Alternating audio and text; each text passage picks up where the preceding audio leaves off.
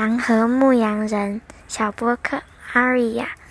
狼跟在一群羊的后头，牧羊人紧紧盯着它，生怕羊儿被它吃了。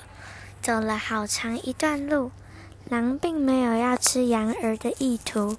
牧羊人于是放松戒心，他想，有只狼跟着也不错。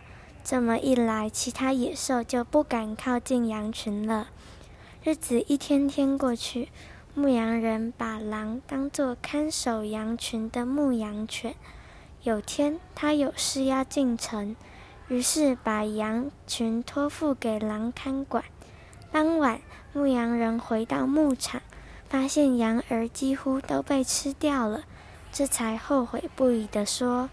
我怎么会糊涂到去相信一匹狼呢？